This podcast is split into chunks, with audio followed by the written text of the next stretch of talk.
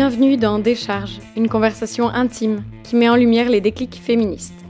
Je m'appelle Sarah et à mon micro, des personnes au parcours varié se confient et racontent la construction de leur féminisme. Dans cet épisode de Décharge, j'ai échangé avec Grimm. Son quotidien est politique, et pour cause. Quand on ne rentre pas dans les normes, les violences sont nombreuses. Alors depuis quelques années, en tant que drag queen, Yel devient Lorelai Hayden Nipples, une manière de s'approprier les codes d'une féminité qu'on lui refusait, mais aussi de retrouver une famille, une forme de communauté et de soutien. Et si ces luttes passent en partie par la performance, elles se retrouvent aussi au jour le jour, dans ses discussions, études et j'en passe. Entre deux blagues de biologistes, on parle de la différence entre être radical ou perçu comme tel, du monde queer et de colère. Bonne écoute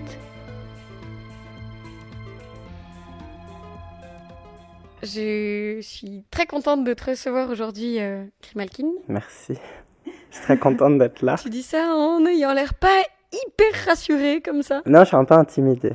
Mais, euh, mais je suis quand même assez heureuse d'être là. Ça me fait rire que tu dis ça alors que, en tant que bah, drag queen, tu performes devant plein de gens. Déjà, euh, quand je performe, euh, avant de monter sur scène, euh, je suis au, bord de la, de la crise de stress. C'est très intimidant. Après, ce qui est assez intéressant, c'est que le drag, c'est un peu, c'est un, peu comme une armure. À la fin du processus de maquillage et de création de, de, des vêtements et de la performance, cette espèce de double personnalité dans laquelle tu rentres, dans mon cas en tout cas, elle est, euh, est beaucoup plus courageuse que moi en fait. Je suis beaucoup plus courageuse quand, quand je suis Lorelai que, et donc quand je suis en drag que, que le reste du temps. Est-ce que tu pourrais expliquer un peu justement ce monde drag queen pour euh, les auditeuristes qui connaîtraient pas? Parce que moi j'ai déjà vu des shows etc parce que parce que j'adore ça que je trouve ça super euh, super tout court. Mais je me demandais comment tu, tu l'expliquerais. Pour moi, c'est une, c'est une forme euh, d'art, d'art et de, de, performance qui permet de, de, jouer avec des codes euh, de genre. Il y a des drag euh, queens, des drag kings et des drag queer. Après, le drag, il y a des gens qui disent que c'est assez, assez récent, c'est né aux États-Unis. Il y a des gens qui ramènent ça euh, au théâtre shakespearien euh, et au fait que les femmes n'avaient pas le droit de jouer dans les pièces. Donc les hommes jouaient des personnages féminins. Euh, au théâtre kabuki au Japon, c'est un peu, je pense que c'est le drag comme on le connaît nous aujourd'hui est assez récent, mais l'idée d'avoir des hommes qui se entre gros guillemets déguisent ou qui se transforment en femmes, c'est quelque chose d'assez vieux. Et pourquoi est-ce que tu as choisi comme nom de scène Lorelai Hayden Nipples Le nom Lorelai, c'est moi qui l'ai choisi parce que c'est inspiré de ce poème allemand qui est une, une nymphe qui noie des marins. Donc, c'était mon, mon, approche au drag. J'essaye d'avoir une approche au drag qui est en partie critique et en partie politique. Donc, euh, bah, qui, qui permet de, de, de, jouer avec, euh, avec euh, des codifications très genrées, très hétéronormées, de poser certaines questions, bah, certains, questionnements queer ou féministes. Euh, donc, si tu veux, l'idée d'être une femme qui tue des hommes, bien sûr au sens un peu humoristique de la chose, c'est pour ça que j'ai choisi ce nom-là. Après, Haida Nipples, c'est parce que j'ai été euh, adoptée par ma, ma drag euh, mother, qui s'appelle elle-même Frida Nipples. Juste pour les traductions littérales quand même, moi là je suis morte de rire, mais parce que c'est vraiment genre libérer le téton et euh, enfin hide the nipples, c'est le cacher. Exactement. En fait, elle a ma, ma drag mother est, est chilienne ou chiliote descendante. Euh, J'espère pas dire de bêtises, mais en tout cas, elle est chilienne et donc elle a créé ce nom en partie euh, par euh, respect pour Frida Kahlo et par rapport au mouvement de libération du sein. Elle est elle-même féministe. Et donc, quand elle m'a nommé, elle a joué, on a, on a, on a fait un échange un petit peu au moment des, créations de ce nom, on s'est échangé des idées, etc. Et c'est vrai qu'on a joué avec cette, cette dichotomie entre elle, donc qui, qui, qui, libère le téton, et moi plutôt qui le cache. Ok. Et justement, est-ce que c'est important de recréer des familles au sein, en fait, des, du monde drag en général? Pour toi, en tout cas? Bah, C'est pas une obligation, euh, puisque je connais beaucoup de drag queens qu'on appelle des drag queens orphelines, qui n'ont pas de mère, euh, qui se sont créées vraiment toutes seules. Après, c'est une tradition euh, dans la communauté drag et même dans la communauté queer en général la communauté trans de créer des familles adoptives en fait si on n'a pas, parfois on n'a pas le, malheureusement on n'a pas l'amour le, et le soutien de sa famille biologique, donc on se recrée une famille. Et c'est vrai que c'est quelque chose qui est né dans, dans, beaucoup de communautés minoritaires, dont le drag. Et pour moi, c'était important d'être guidé euh, par une personne qui avait plus d'expérience que moi et de, que son nom soit transmis, d'avoir la possibilité peut-être plus tard de le transmettre moi-même, si un jour j'ai une fille. Mais pour moi, c'était important, oui, de faire partie d'une famille. Euh, après, ce qui, est, fascinant dans le monde du drag, c'est que euh, j'ai une famille au sens restreint, puisque j'ai donc une, une mère drag queen, j'ai une grand-mère drag queen, j'ai une tante drag queen. Mais les drag queens avec qui je travaille, qui, ont créé un, qui ont créé un collectif qui s'appelle la House of Johnny Vegas, elles se considèrent elles-mêmes sœurs, sans forcément ce lien de parenté, euh, de transmission de nom de famille. Ou... Ça devient aussi, j'ai l'impression, des cercles de soutien. Et je pense que c'est hyper important, d'autant plus dans des communautés qui ont moins de visibilité, parce que ça correspond pas à la norme blanche, euh, hétéro, etc. Bon, nous, on est, on est, on enfin, je dis, on, je fais partie de ce collectif depuis assez peu de temps, mais, mais euh, on est un collectif très diversifié puisqu'on est des drag queens et des drag queers. Euh, pour l'instant, on n'a pas encore de drag king, mais on aimerait beaucoup. Euh, qui sont à la base des, des personnes. Euh, bah, il y a des hommes cis homosexuels, des femmes cis, des femmes transgenres, parce que même dans le drag, il y a euh, de l'exclusivité. Il y a des gens qui considèrent que le drag ne devrait être fait que par euh, des hommes homosexuels. Nous, on combat cette idée. Euh, on, trouve que c'est une idée très... je ne sais pas si j'ai le droit de dire arrière. Tu peux dire ce que tu veux, mais c'est que bah, l'espace inclusif que c'est censé être ne l'est plus dès lors qu'on reclassifie et qu'on dit toi tu peux, toi tu peux pas, euh, selon ton étiquette, ton orientation sexuelle ou, ou ce que tu as entre les jambes, quoi. Mm. Est-ce que c'est vraiment ça la question? Et tu as parlé plusieurs fois de communauté queer. Qu'est-ce que tu entends par ce mot? Parce que on en a discuté un petit peu euh, avant, euh, hors enregistrement, et tu me disais aussi que parfois il perd pour toi son sens politique. Est-ce que tu peux m'expliquer un peu? Bon, de nouveau, c'est ma vision, euh, c'est une vision assez personnelle et je suis pas sûr qu'elle soit juste à 100%, mais pour moi, queer, c'est un terme parapluie qui englobe beaucoup de choses, mais dont le sens premier est l'utilisation euh, de ton orientation sexuelle ou ton identité de genre de manière politique. Euh, la politisation de tes identités. C'est aussi un terme parapluie parce que ça regroupe, ou ça regroupait, je ne sais pas, mais pour moi ça regroupe toujours toutes les personnes euh, rejetées euh, de la communauté LGBTQ. Donc lesbiennes, gays, bi, trans. Ouais. voilà, cette grande communauté qui donne l'impression qu'elle est pleine d'amour est pleine d'acceptation, mais malheureusement, ce n'est pas toujours le cas, bah, dû aux schémas sociaux très hétéronormés et très cisgenrés. Et donc, c'est vrai que les personnes transgenres ont, souffert pendant, enfin, et souffrent toujours d'ailleurs, mais de, de, beaucoup de transphobie, de transphobie interne à cette communauté. Euh, des hommes homosexuels efféminés ou des personnes non binaires, euh, ce qu'on appelle les lesbiennes butch ou les lesbiennes qu'on considère trop masculines, beaucoup de personnes racisées aussi énormément. donc toutes ces personnes un peu rejetées parce qu'elles sont trop ceci, trop cela, trop voyantes, trop, extravagantes et donc qu'elles souffrent de discrimination et de haine interne à cette communauté, euh, se sont un peu regroupées toutes ensemble sous ce terme parapluie qui est le terme queer. C'est, pour moi, c'est la définition du terme queer. Après, je sais que c'est un terme qui, a, qui est né dans les années 80, il me semble, et qui a beaucoup évolué.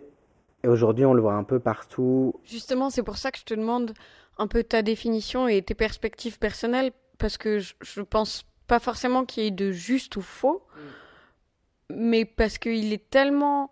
Enfin, ce terme de queer est repris de plus en plus médiatiquement aussi, mais où j'ai l'impression qu'on l'utilise euh, pour un peu tout euh, indépendamment des luttes que ça contient.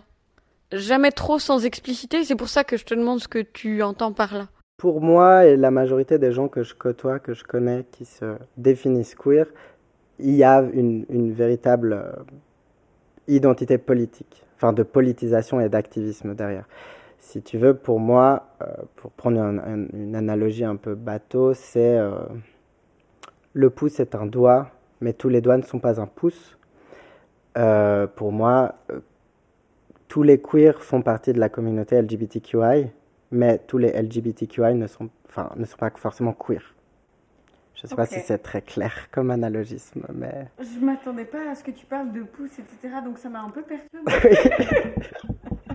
bah ou genre euh, la grenouille est un batracien, mais tous les batraciens ne sont pas des grenouilles. je crois que c'est des blagues de biologistes. Oui, c'est très possible que ce soit des blagues de biologistes. Mais je crois que je vois ce que tu veux dire. Tu l'entends vraiment dans un sens d'activisme politique et où on peut très bien avoir euh, couché avec des femmes euh, en tant que, que meuf cis sans pour autant euh, thématiser son orientation sexuelle comme une lutte politique. Oui, exactement. Et puis que, de nouveau, pour les personnes que je connais moi-même, j'ai l'impression que c'est aussi, pour les personnes qui se disent queer, il y a un, vrai rejet d'un système et de schémas très hétéronormés, très cisgenrés très binaire. Cisgenré, est-ce que tu pourrais expliquer pour les personnes qui ne comprennent pas ce que ça sous-entend? Ou peut-être que je peux le tenter, hein, et tu me reprends. Je vais le tenter. Euh, cisgenre, c'est qui se reconnaît dans le sexe biologique de naissance, ainsi que dans le genre qui est assigné. Exemple, je suis née femme avec une vulve mhm. Et ait été élevée en tant que femme.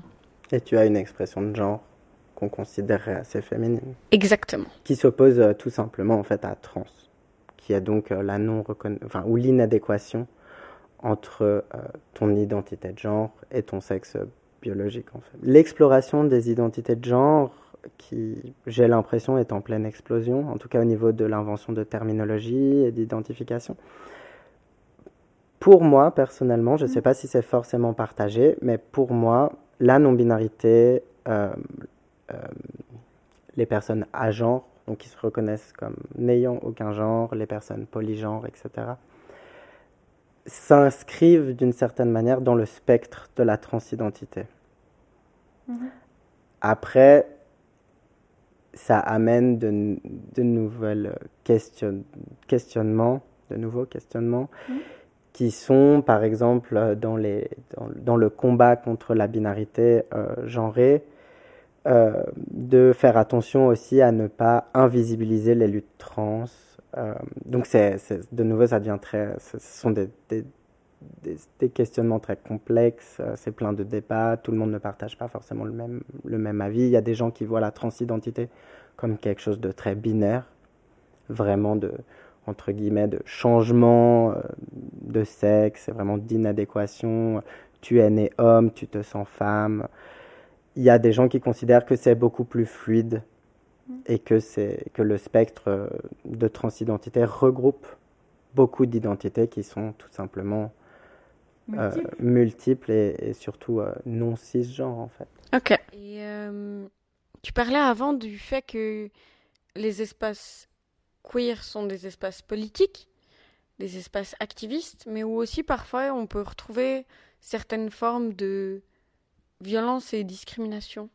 Tu disais où tout le monde n'est pas forcément d'accord. Peut-être que c'était pas ça. Ah, c'était par rapport à la scission LGBT et queer. Ok, pardon. Alors non, c'était pas ça. Que bah, par exemple, pour te donner un peu un exemple, euh, moi je m'identifie en tant que personne non binaire femme. Euh, ce qui est un peu, qui peut paraître un peu illogique pour certaines personnes, puisque si je me considère non binaire, donc non ni homme ni femme ou les deux, pourquoi est-ce que je rajoute femme à la fin? Mais parce que c'est une, une, manière pour moi d'exprimer une féminité qui m'a été euh, qui m'a été refusée durant mon enfance, que j'ai pas pu explorer pendant mon enfance. Mais en tant que personne non binaire, euh, la société va me percevoir soit comme un homme homosexuel, soit euh, parce que j'ai une expression de genre euh, assez féminine et j'ai la, chance ou pas, je sais pas, d'avoir un physique assez androgyne. Euh, il arrive souvent qu'on me prenne pour une femme et qu'on me genre au féminin, ce qui me dérange pas du tout. mais donc, interne, par exemple, à la communauté homosexuelle homme, gay, euh, sur les applications de rencontres ou en soirée, bah, on va me reprocher euh, d'être trop efféminé, on va me dire mais en fait t'es pas vraiment un mec, euh, donc je veux pas te côtoyer, pas sortir avec toi, pas coucher avec toi, parce que bah moi je suis un homme gay et j'aime les hommes et toi t'es pas vraiment un homme. Donc il y a, y a, il y a des dynamiques d'oppression interne à cette grande communauté euh, LGBTQI. Ok, c'était ça que tu entendais et, et, où au final le sexisme et la misogynie peut potentiellement parfois se reproduire. Eux-mêmes se reproduisent énormément parce que malheureusement il y a énormément d'hommes homosexuels qui sont très misogynes. On en a vu des exemples euh, à, la, à la marche des fiertés à Paris. Euh, une vidéo qui est devenue un peu virale d'un gang, euh, enfin d'un gang, pas du tout, d'un groupe de bikers euh, homosexuels euh, hommes qui avaient des, qui ont, qui ont insulté des femmes qui étaient présentes à la marche des fiertés. Il y a une grosse misogynie interne à la communauté gay, mais parce que, bah, de nouveau, ce sont des hommes qui reproduisent des schémas mhm. sociaux, quoi. C'est clair. Et j'ai marqué colère. Je sais pas pourquoi j'ai marqué colère. J'ai une petite feuille dans la, sur laquelle je prends des notes souvent quand je discute euh, avec euh, les personnes que j'invite juste avant d'enregistrer. là, j'ai marqué colère. Donc euh, c'est bien de vouloir être organisé et prendre des notes, mais au final ça ne m'aide pas du tout. colère, bah oui, mais moi je suis vénère aussi. Moi, on me dit en plus, on me dit souvent avant de me connaître que j'ai l'air très antipathique, un peu hautaine, et méchante. Ah, carrément. Euh, bah, parce que il est vrai que je peux avoir, euh, quand je connais pas très bien les gens, euh, je pense de manière très inconsciente de ma part, je peux être une personne très froide, sans véritablement le vouloir et qui n'est pas une marque de, de haine envers la personne que je rencontre, mais je, je peux être une personne assez froide, ou je peux aussi avoir l'air en colère, parce que parfois j'entends des discours qui me que j'ai tellement l'habitude d'entendre et avec lesquels je suis tellement en opposition que, bah, de nouveau, je sors de mes gonds très rapidement et je, deviens un peu agressive. Euh, ce que je trouve qu'on ne devrait pas forcément me reprocher, mais après, c'est vrai que c'est peut-être pour ça que tu l'as marqué, je sais pas. Je sais pas, mais j'ai l'impression justement que cette colère, elle est souvent. On nous la laisse pas, tu sais. Mm. Alors après, euh, moi en tant que femme cis, souvent, ben, on va dire euh, que les femmes sont hystériques, exactement. Voilà. Il y a le soupçon d'hystérie, quand bien même j'explique quelque chose mm. calmement mais avec fermeté. Une femme qui ouvre sa gueule, c'est forcément une femme hystérique. Un homme qui ouvre sa gueule, c'est un homme qui a des opinions. C'est reproché à toutes les minorités, que ce soit les minorités de genre ou de sexualité, que ce soit euh, les femmes féministes ou les personnes racisées. Dès qu'on on ose euh, s'exprimer et s'opposer à notre oppresseur, notre oppresseur nous reproche euh, cette agressivité, cette colère qui est euh, euh, non constructive, comme tu dis, ce soupçon d'hystérie toujours dès qu'une femme a une opinion. Pour moi, l'épitacle de, de, de, l'oppresseur, c'est l'homme blanc, cisgenre, hétérosexuel et riche, on peut le dire, hein, capitaliste, et que ce, ce, ce, cette espèce de personnage euh, déteste être mis en question, déteste voir ses privilèges euh, être mis en question, parce que pour lui, ça signifie moins de liberté. Alors qu'au final, ça ne signifie pas du tout moins de liberté. Pour lui, ça signifie juste plus de liberté pour nous. En plus, je sais que ça peut être, euh, ça peut être la remise en cause de ses privilèges, ça peut être une grosse claque entre guillemets, surtout quand on a beaucoup de privilèges. C'est pas forcément, je, je, reconnais que c'est pas forcément quelque chose d'agréable hein, de voir tout son système de pensée s'écrouler devant soi et de devoir reconstruire euh, la manière dont on perçoit les choses et, et on, perçoit la société. C'est, c'est pas quelque chose de facile, euh, mais c'est faisable. Euh, les personnes queer le font, les féministes le font, les personnes racisées le font tout le temps. Euh, c'est faisable. Donc ne pas le faire, pour moi, n'est pas excusable en fait. Non, c'est clair. Et puis, où où souvent on demande aussi aux personnes d'expliquer leur lutte, euh, qu'elles soient concernant, je sais pas, les diversités fonctionnelles, euh, les questions de classe sociale, les questions de d'orientation sexuelle ou autre. Le handicap aussi, les situations de handicap. Alors que si c'est pas quelque chose qu'on connaît d'expérience, on peut aussi, dès lors qu'on a une porte d'entrée, tu vois, sur ces sujets, ou se renseigner, en fait, et se dire, ben, je suis pas le point central et le point neutre, quand bien même on a certains privilèges, tu vois. Il est souvent euh, attendu des minorités qu'elles éduquent la majorité oppressive ou les majorités oppressives. Parce que, en tant que majorité oppressive, on n'est pas amené à côtoyer ces personnes, et à comprendre ses luttes, etc. Pour moi, ça amène euh, deux choses. La première, c'est que à partir du moment où on est amené, comme tu dis, cette porte d'entrée à découvrir cette lutte ou découvrir une thématique, euh, en tant que majorité, on devrait s'éduquer soi-même. Une fois qu'on a été amené à ce sujet qu'on ne connaissait pas, on, ne devrait pas attendre de la personne minoritaire qu'elle nous éduque sur tout.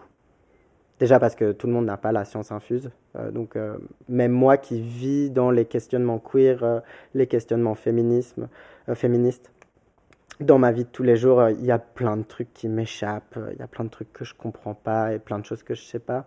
Donc, je peux pas non plus éduquer quelqu'un. Deuxième chose que je voulais dire, je sais plus ce que je voulais dire. C'était sur les questions d'éducation à autrui en tant que personne privilégiée. Et que oui, voilà. Et que quand on est une minorité, on passe déjà tellement de, de temps à survivre. Euh, et je dis ça parce que, euh, bon après c'est propre euh, à, à, chaque personne, mais me concernant, j'ai une identité de genre qui est très extravagante. Et donc c'est un peu écrit sur mon front ou sur mes vêtements que je suis homosexuel ou que je suis trans. C'est un peu... ça se voit quoi. Je passe jamais inaperçu euh, dans la majorité des, des situations euh, dans lesquelles je suis, à part dans les safe spaces euh, queer, dans lesquels je passe inaperçu parce que je suis entouré de gens comme moi. mais donc, je passe, mon existence, elle est, elle est politique et le fait de survivre et de, vivre tout simplement, c'est une, certaine forme d'activisme. Et c'est épuisant, on peut quand même le dire honnêtement, c'est épuisant. Euh, parce que je veux pas me victimiser, mais c'est vrai que parfois, dans certaines situations, on vit dans une peur constante de l'agression, de l'insulte.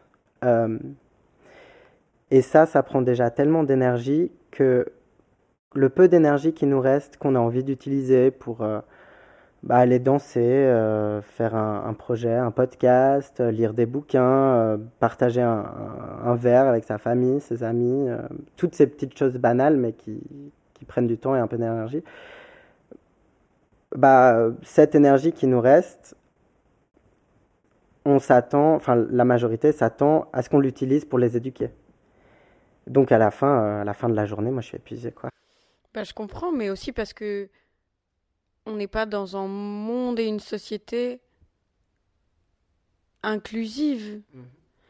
et où j'imagine que les agressions, elles sont, enfin, en tout cas moi, celles que je perçois le plus et qui sont propres à mon expérience concernent principalement le sexisme mhm.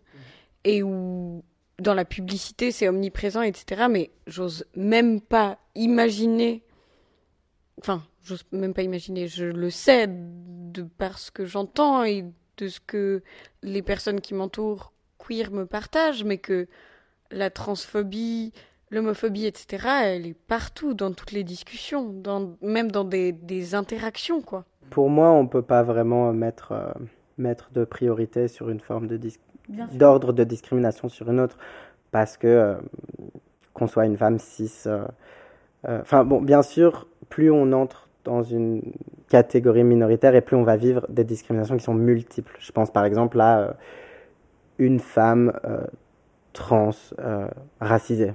Elle, c'est dans tous les sens, toutes les discriminations possible et j'imagine même pas la force qu'ont ces personnes euh, que enfin je les respecte tellement parce que déjà moi je vois mon quotidien euh, comme il est fatigant et pourtant euh, j'ai la chance enfin de ne pas de ne pas subir de discrimination raciale étant une personne blanche d'avoir un, un, statut social aisé et donc de ne pas souffrir de, de, de ce stress omniprésent la recherche d'un voilà lié au revenu etc donc c'est vrai que toutes les, les agressions, elles, mais euh, quand, et quand je dis agression, je pense pas forcément à, agression physique, hein, mais agression verbale, euh, visuelle, comme tu disais, dans la publicité, la musique, euh, les films, grand public, etc. Il y a tout quoi.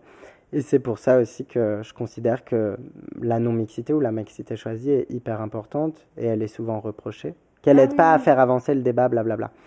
qui est souvent un, argument qui revient souvent sur la table quand on parle de, de, de, de mixité choisie, mais c'est vrai que pour moi, c'est hyper important de temps en temps de me retrouver dans des espaces avec des gens qui sont comme moi et euh, où je vais pas entrer en, en, interaction avec des gens à qui je vais devoir expliquer mon identité, expliquer mon genre, expliquer mes points de vue, expliquer ceci, cela.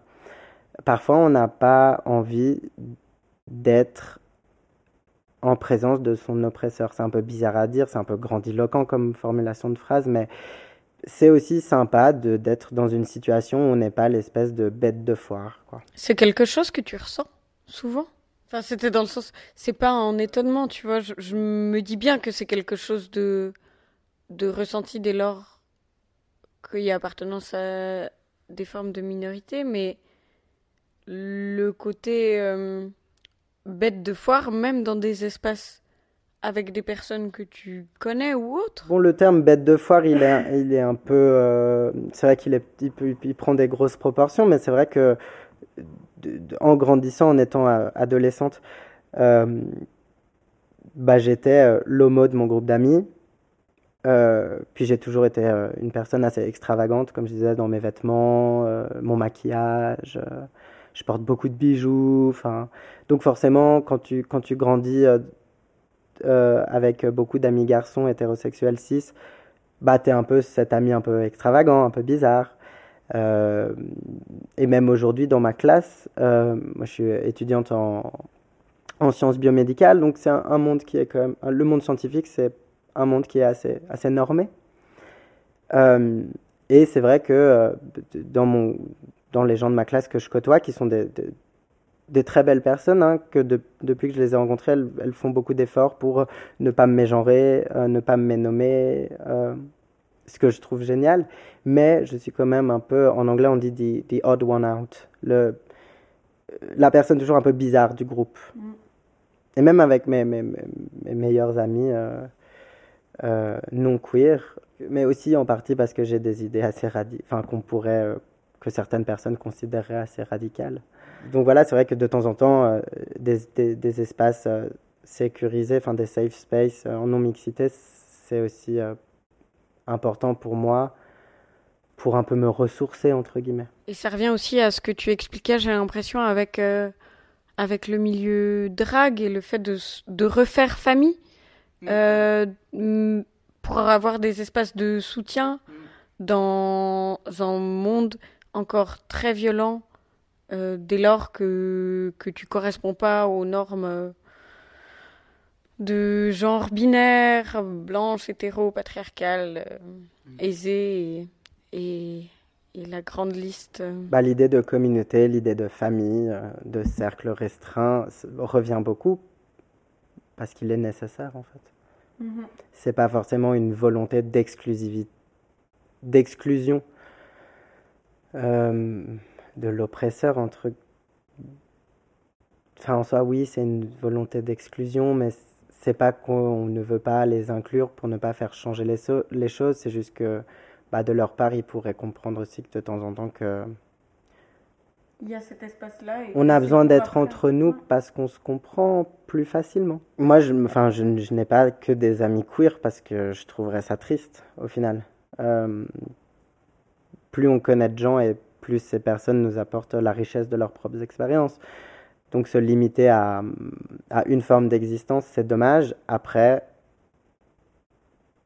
ne pas être confronté à euh, cette majorité, euh, elle, est, utile et elle est nécessaire. Mhm. Et tu parlais de radicalité avant. C'est c'est quelque chose que que je pense aussi de moi, que je suis radicale, mais où souvent, quand je dis ça, j'ai l'impression que les réactions euh, externes sont vraiment assez euh, paniquées par ce terme et assez, euh, comment on dit, péjoratives. Là où pour moi, on peut amener des idées radicales avec bienveillance. Et tu as mentionné ce terme avant, que dans quel sens tu l'entends? Mais c'est assez drôle parce que c'est un terme qui revient beaucoup, je trouve. Dès qu'on sort un tout petit peu des schémas de pensée normés, en fait. Moi, j'ai grandi dans un milieu euh, blanc, euh, bourgeois, catholique, donc très hétérosexuel, très cisgenre, et avec ma famille euh, large, mes cousins, oncles et tantes, etc. Vu que mes idées sont opposées aux leurs, je suis forcément radical en fait.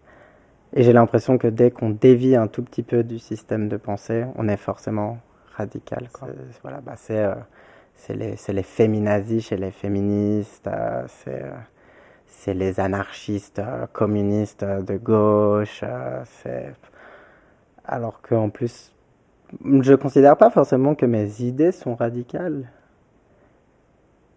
mais vu qu'elles dévient un tout petit peu de du système de pensée, bah, je, je suis perçu comme radical, quoi. Ce qui est ce que je- trouve assez drôle. Et j'ai l'impression aussi que parfois de... Enfin, moi, je sais que souvent dans mes raisonnements, j'en reviens un peu à, à l'idée que ben on est dans un système euh, qui, en tout cas pour l'instant, se met du côté des personnes privilégiées, qui oppriment, et où avancer et faire évoluer la société, ça demande en fait une refonte de plein de choses, que ce soit l'éducation ou autre. Et c'est en ce sens-là que c'est perçu comme radical, j'ai l'impression. C'est le fait qu'en fait ce soit plein d'institutions qui soient amenées à être repensées. Ah oui, oui, c'est clair. Euh, mais c'est euh, un exemple qui me vient en tête, mais quand j'avais commencé mes, mes études euh, de médecine, euh, et donc j'évoluais dans un monde qui au final était très pathologisant. La médecine, c'est vraiment euh, très blanc, très noir, je trouve. Mais c'est vrai que dans les terminologies employées, en fait, euh, on parle de malformation. Mais j'avais ouvert un discours avec, euh, avec mes amis qui étaient avec moi dans ma classe par rapport, en fait, aux termes employés en médecine et à leur pouvoir de pathologisation. Et pourquoi est-ce qu'on n'utiliserait pas plutôt déviation euh, au lieu de malformation? Parce que malformation, ça a quand même un côté hyper péjoratif en fait. Bien sûr, mais comme s'il y avait une seule manière pour que ce soit euh, une partie du corps normée ou autre, et le reste va être euh, malformation. Enfin, il y a déjà le... le... C'est déjà péjoratif dans le mot. C'est déjà connoté euh, de manière assez péjorative. Après, je comprends qu'en science, on donne tant d'importance à cette normalité. Euh, c'est pas quelque chose que je défends forcément, mais c'est quelque chose que je comprends puisque la majorité de nos études scientifiques, euh, elles nous décrivent un comportement lambda et des comportements autres. Ce que je reproche, c'est que ces comportements autres ils sont forcément euh, considérés comme mauvais. Et, dans, ce, dans, ce, dans cette discussion que j'avais amenée, bah, pourquoi ne pas plutôt parler de déviation que de malformation, bah, de nouveau j'étais considéré euh, hyper radical. Alors qu'au final, c'est pas pas une question si choquante que ça. Pour moi, c'est pas une question, euh, mais c'est une question qui remet en fait euh, tout le système de pensée et de terminologie dans la médecine. Donc forcément, euh, bah, les gens ils disaient mais euh, les mots ont un sens, blablabla. Bla, bla. Bah, le problème, c'est justement ça pour moi, c'est qu'ils ont un sens, mais ils ont aussi des symboliques. Mmh. Et en fait, le nombre de fois où...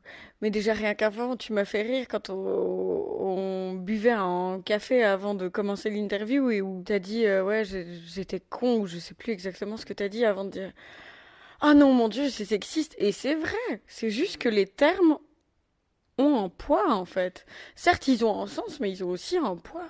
Oui, et qu'aujourd'hui, euh, bah, la majorité du temps, la, majorité des gens ne savent pas que con, c'est un mot qui, qui, dans sa racine, signifie euh, appareil génital féminin. Euh, donc on l'emploie plus de manière sexiste, entre guillemets, mais ça a une, raciste, ça a une racine hyper sexiste.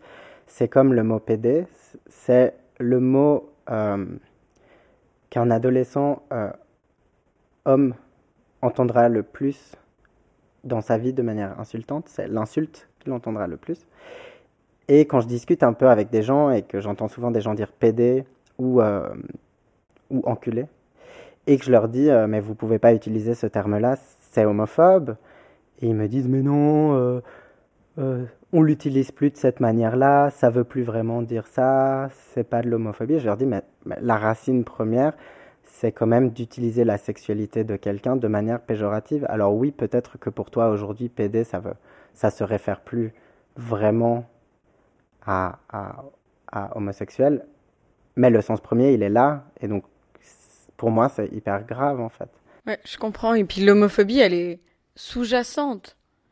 Mais je pense que les gens, quand elles sont repris sur euh, un terme utilisé, le premier réflexe, c'est de dire je suis pas homophobe, je suis pas raciste ou autre, alors que c'est même pas une question, c'est juste que les expressions peuvent l'être. Pour ne pas être une personne homophobe, raciste ou autre, faut déjà juste se dire ah ouais ok le, le mot que j'ai utilisé là il... il est problématique, il, est problématique, il a heurté, alors juste je l'enlève de mon vocabulaire ou du moins je vais tenter. Mais en fait, je pense que beaucoup de gens considèrent que euh, qui sont pas homophobes ou qui sont pas sexistes ou qui sont pas racistes ou pas validistes si ils ne le sont pas de manière active. S'ils n'ont pas un discours qui est euh, on va leur casser la gueule ou on va leur empêcher euh, tel droit ou etc. Mais on évolue dans un système qui est homophobe, qui est transphobe, qui est sexiste et qui est raciste. Moi, j'ai grandi malheureusement, dans une éducation qui ne se voulait pas forcément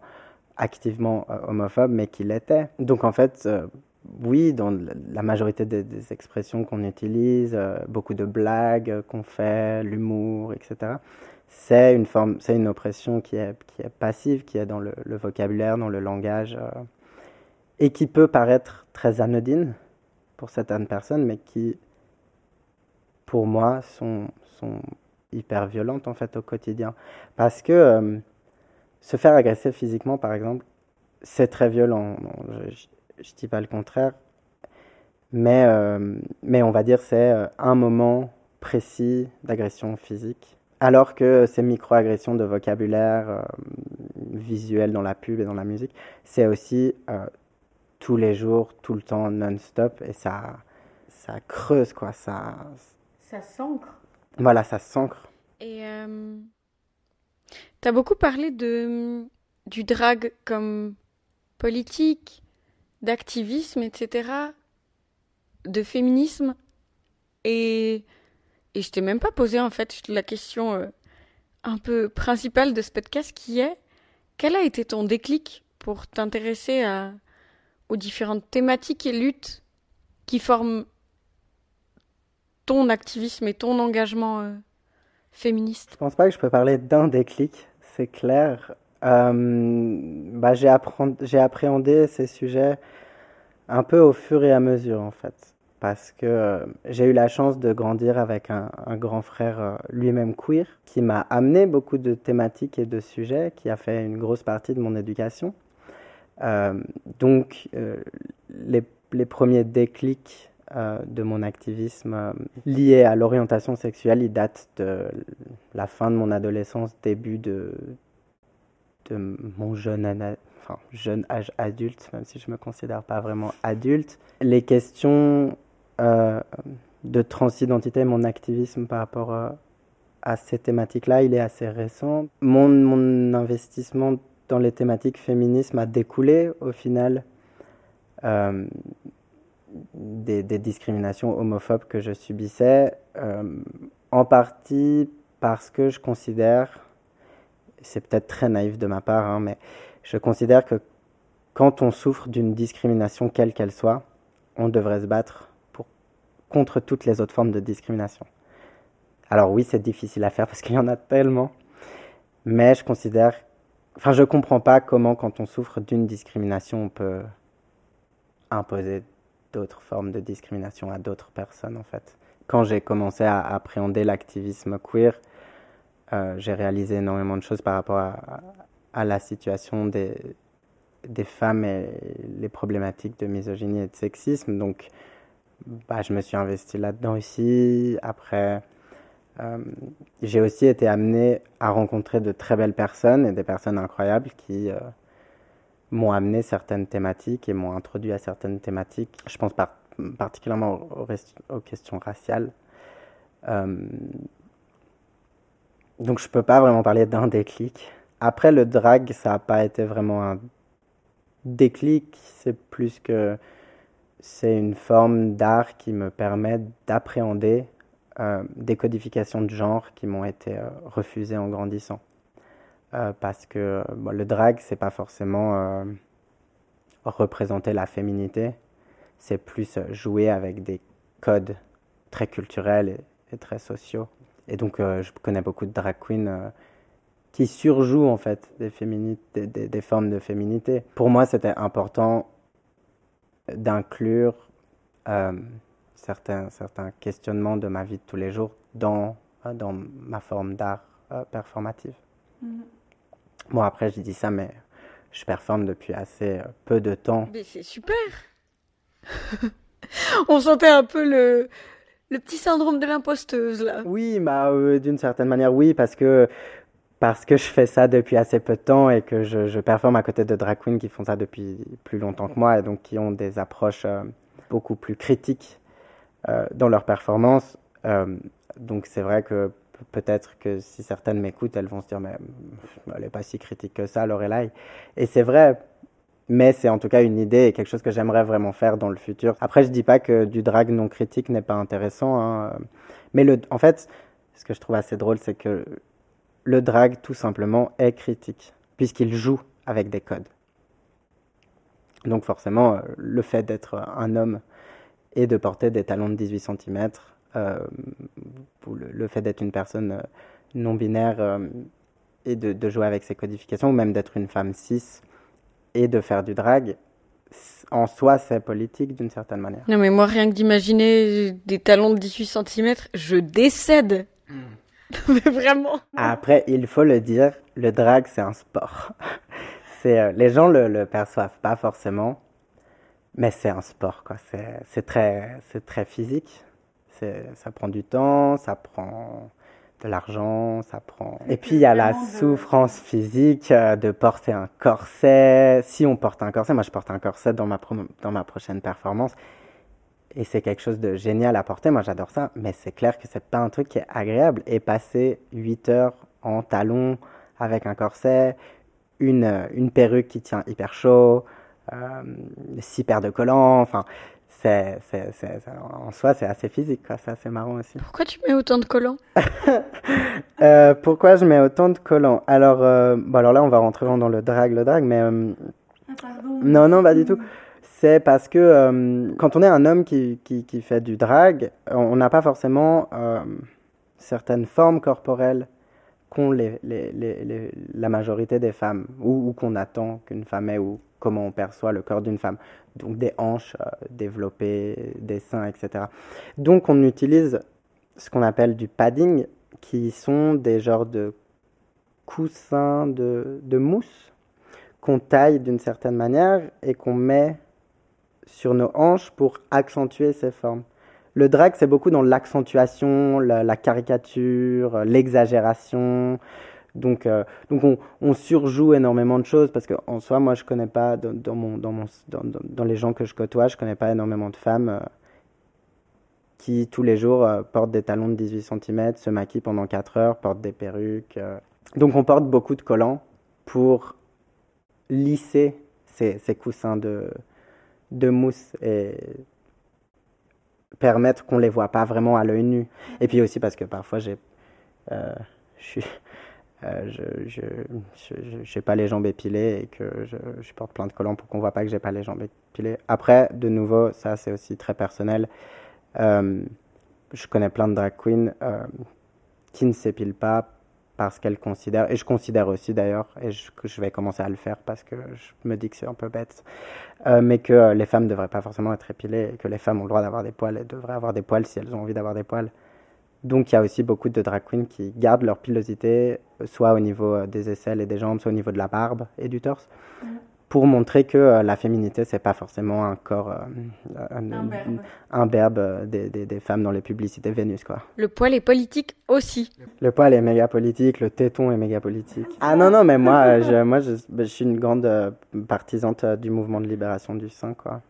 Je suis choquée que la femme n'ait pas le droit de montrer son sein dans, dans l'espace public de la même manière que l'homme.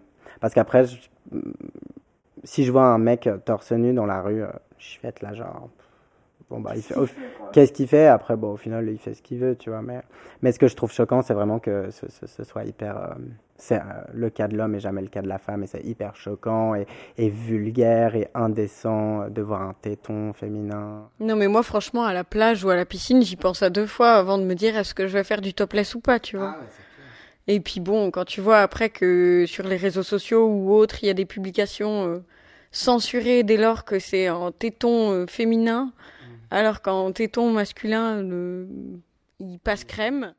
Et euh, comme question de fin, en général, je demande à toutes les personnes que j'invite si elles ont des recommandations particulières sur ben, soit des thématiques qu'on a abordées, soit juste un sujet qui t'intéresse en ce moment, quelque chose que tu aurais vu, lu, entendu, que tu veux partager, une œuvre, une musique, peu importe, ce qui te fait plaisir. Euh, mais je pense que dans l'intersectionnalité de deux choses que j'aime beaucoup, qui sont la danse et les médias visuels, euh, les séries, mhm. je recommanderais de regarder la série Pause en fait.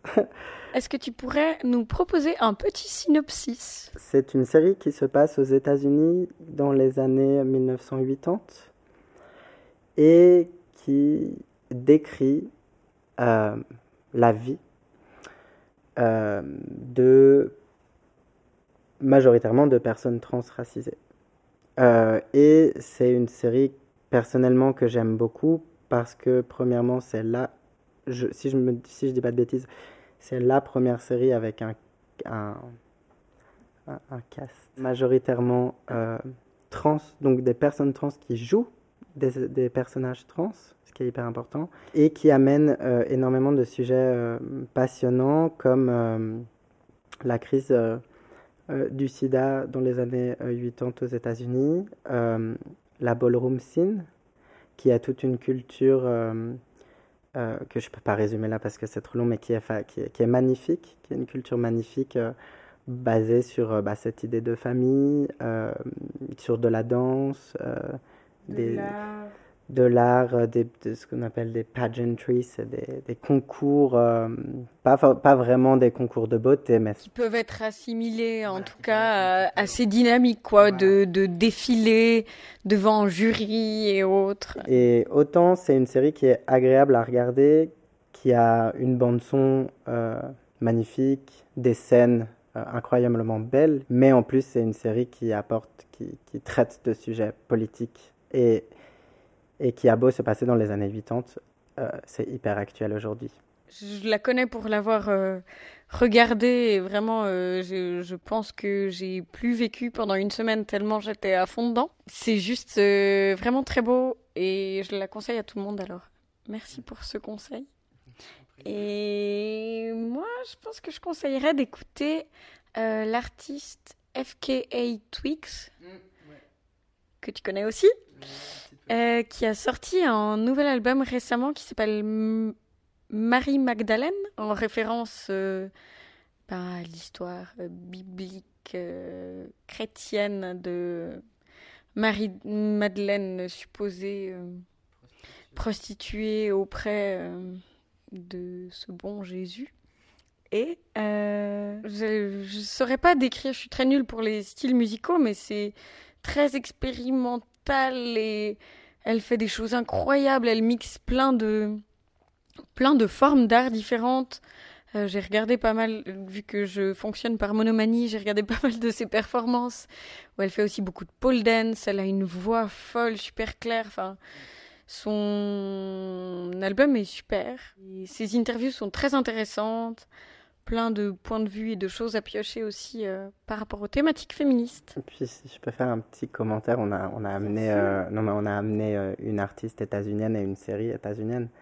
Mais euh, au niveau suisse, au niveau régional, en Romandie, il y a plein, il y a plein d'artistes. euh, euh, je pense notamment à la musique, hein, euh, mais il y a plein d'artistes euh, romans euh, qui font des trucs géniaux et euh, c'est chouette aussi de, de, s'y, de s'y intéresser. euh, parce que oui, les États-Unis ont, ont énormément de pouvoir au niveau culturel, mais c'est cool aussi de valider euh, nos artistes à nous. T'as une idée en tête? Enfin, je pense euh, là, tout de suite dans ma tête, le premier nom qui me vient, c'est H. Callisto, qui est un, un, un rappeur. On peut décrire ça comme du rap queer. Je sais pas vraiment si c'est la bonne terminologie, mais vu que le rap est un milieu musical un peu homophobe, euh, lui inverse ses, ses tendances dans sa musique en fait, donc on, a- on- on peut appeler ça un peu du rap queer. Mais je pense à, à ça parce que j'ai écouté ça récemment. Ok, cool. Voilà. Et artiste local? Et il est lausannois. Oh, wow. Euh, Je crois que j'ai entendu parler d'une euh, lausannoise rappeuse aussi, Badney. Badney. Je ne saurais pas comment prononcer ça. Mais, euh, mais qui a une sacrée énergie. J'ai regardé aussi quelques-uns de ses lives qui sont disponibles sur les internets mondiaux. Et c'est vrai que tu as tout à fait raison de soulever ça, que par ici aussi, il y a plein de choses qui se créent. Il y a aussi ton collectif euh, drag qui fait des soirées régulièrement. Hmm, la House of Jenny Vegas, ouais, à Genève. exactement. N'hésitez pas à aller voir leur travail et voir euh, peut-être euh, Lorelai euh, sur scène. Mais oui, n'hésitez pas à venir me voir, peut-être ça vous plaira, je sais pas. Je peux pas vous garantir, hein, mais... Moi, j'en suis sûre. En tout cas, merci beaucoup. Bah, merci à toi de m'avoir reçu. Merci à Grim de s'être confié à mon micro et à toi d'avoir écouté cet épisode de Décharge. Si tu as aimé, que tu as une remarque ou envie de m'envoyer du love, on sait jamais. Bref, soutenir ou faire évoluer mon travail, n'hésite pas à partager, commenter sur les différents réseaux sociaux. Décharge se retrouve sur Facebook, mais aussi sur Instagram, décharge-en-bas doc. Et si tu as manqué un épisode de Décharge, tu peux tous les retrouver sur les différentes applis de podcast Spotify, Apple Podcast, Deezer, bref, tu as l'embarras du choix. Merci à Décadré également pour la collaboration et la diffusion. Tu peux retrouver leur taf sur leur site décadré.com. Encore merci pour l'écoute et nous on se retrouve tout bientôt pour une prochaine conversation. À tantôt!